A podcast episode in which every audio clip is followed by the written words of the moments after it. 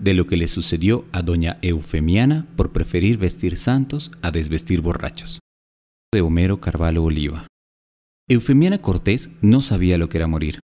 La primera vez que lo hizo se quedó dormida en su mecedora de mimbre y despertó a tiempo para gritar que la dejen salir del cajón y pedir que apaguen las velas. Ya por entonces muchos hombres, atraídos por sus libras esterlinas y sus numerosas cabezas de ganado, trataron de tocar su cuerpo y resucitarlo a los placeres. Los más se agotaron en el intento. Colgaron sus guitarras en bandolera y se fueron con la música a otra parte. El resto de los galanes ensillaron sus caballos y tras alzar de la cintura a sus cortejas, galoparon el rocío en pos de sus amores. Cada pretendiente perdido significaba un manto nuevo para la Virgen, un hábito bordado para San Antonio o una misa de acción de gracias. Tal el modo con que Eufemiana expresaba su gratitud por haberse librado de los que suponía no eran otra cosa que don Juan Casafortunas.